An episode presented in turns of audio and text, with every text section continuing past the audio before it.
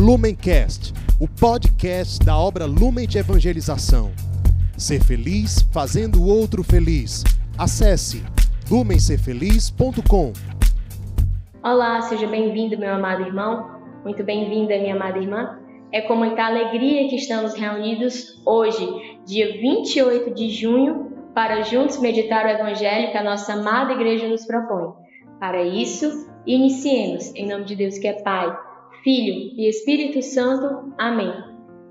Vinde, Espírito Santo, enchei os corações dos vossos fiéis e acendei neles o fogo do vosso amor. Enviai, Senhor, o vosso Espírito, e tudo será criado, e renovareis a face da terra. Oremos, ó Deus, que instruíste os corações dos vossos fiéis, com a luz do Espírito Santo, fazei que apreciemos retamente todas as coisas, segundo o mesmo Espírito, e gozemos sempre de Sua consolação. Por Cristo, Senhor nosso. Amém.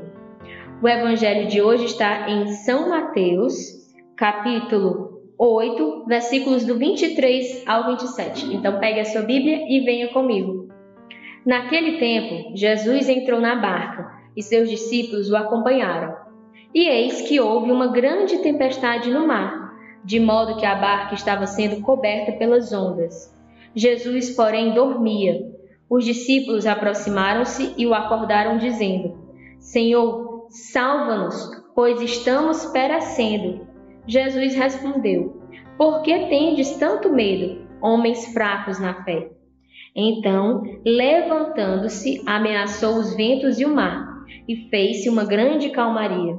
Os homens ficaram admirados e diziam: Quem é este homem que até os ventos e o mar lhe obedecem? Estas são para nós palavra da salvação. No evangelho de hoje, nós temos que Cristo e os discípulos estavam dentro de uma barca. Começou uma tempestade e, enquanto estava acontecendo essa tempestade, Cristo dormia tranquilamente, serenamente, como se nada estivesse acontecendo. E os discípulos, angustiados, preocupados, porque estavam com medo de morrer. Até que eles acordam Jesus e Jesus os repreende, chamando-os de fracos na fé. Essa frase de Jesus, esta resposta de Jesus, precisa ser a chave da nossa oração para o Evangelho de hoje. Fraco na fé. Você se considera um homem ou uma mulher forte na fé? Se sim, por quê? Ou se você respondeu não, por quê?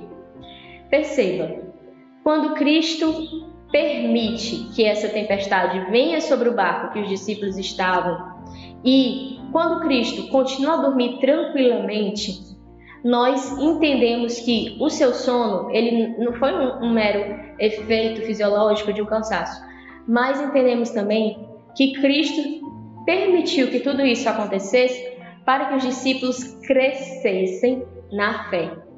Meus irmãos, não existe receita, não existe mágica. Para crescer na fé, nós precisamos passar por provações. Por quê? Porque é muito fácil acreditar em Deus, é muito fácil seguir a Deus quando tudo na sua vida acontece exatamente como você gostaria. Quando você conquista o que você quer conquistar, quando o seu relacionamento está bem, quando a sua caminhada está boa. Nesses momentos, fazendo a comparação com o Evangelho, seria o momento em que o céu está claro, em que o, céu, em que o sol está brilhando, em que a temperatura está amena. Ali, nós não precisamos ter fé porque tudo está acontecendo conforme nós queremos.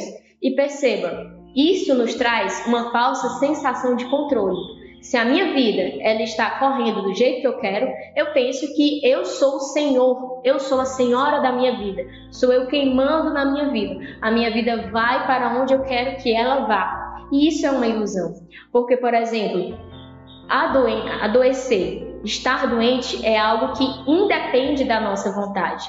Nós podemos adoecer de um dia para o outro e nós não temos como controlar isso. Esse é apenas um exemplo de tantas outras realidades e situações que nós não conseguimos controlar. Então, a nossa vida, ela não está nas nossas mãos. Nós não somos os senhores da nossa vida.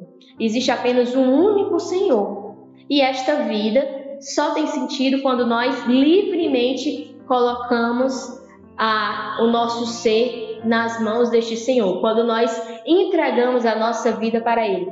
E quando nós entregamos a nossa vida para Cristo, então nós estamos dando total liberdade para Ele nos ajudar a crescer na fé, a crescer na esperança, a crescer no amor.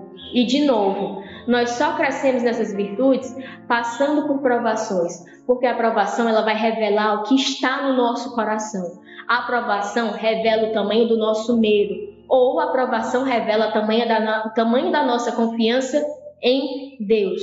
No momento da aprovação é que são revelados os nossos sentimentos mais íntimos. Muito bem. Os discípulos estão passando por essa aprovação e eles acordam Jesus. Jesus se deixa ser acordado, por melhor dizer, porque se Jesus quisesse, ele teria continuado dormindo ou teria dito para os discípulos: Não me interrompam, não me incomodem. Mas Jesus se deixou ser acordado. O que foi que acordou Jesus? Foi a oração. E aqui é outro ponto-chave para a nossa meditação. Se você está passando por uma provação, e se você quer acordar Jesus para que ele acalme a tempestade que está atacando o barco da sua vida, então reze, reze, reze, reze, reze. Não se canse em rezar.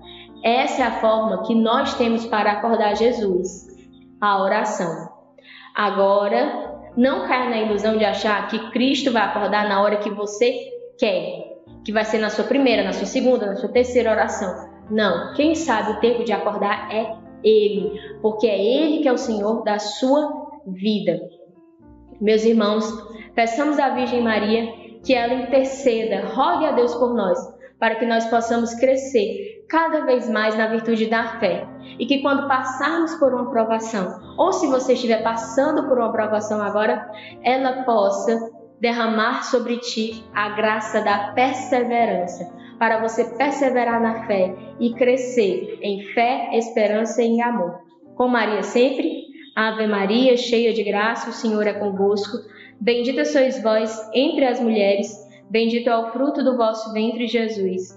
Santa Maria, Mãe de Deus, rogai por nós, pecadores, agora e na hora de nossa morte. Amém. Lumencast, o podcast da obra Lumen de Evangelização. Ser feliz fazendo o outro feliz. Acesse lumencerfeliz.com.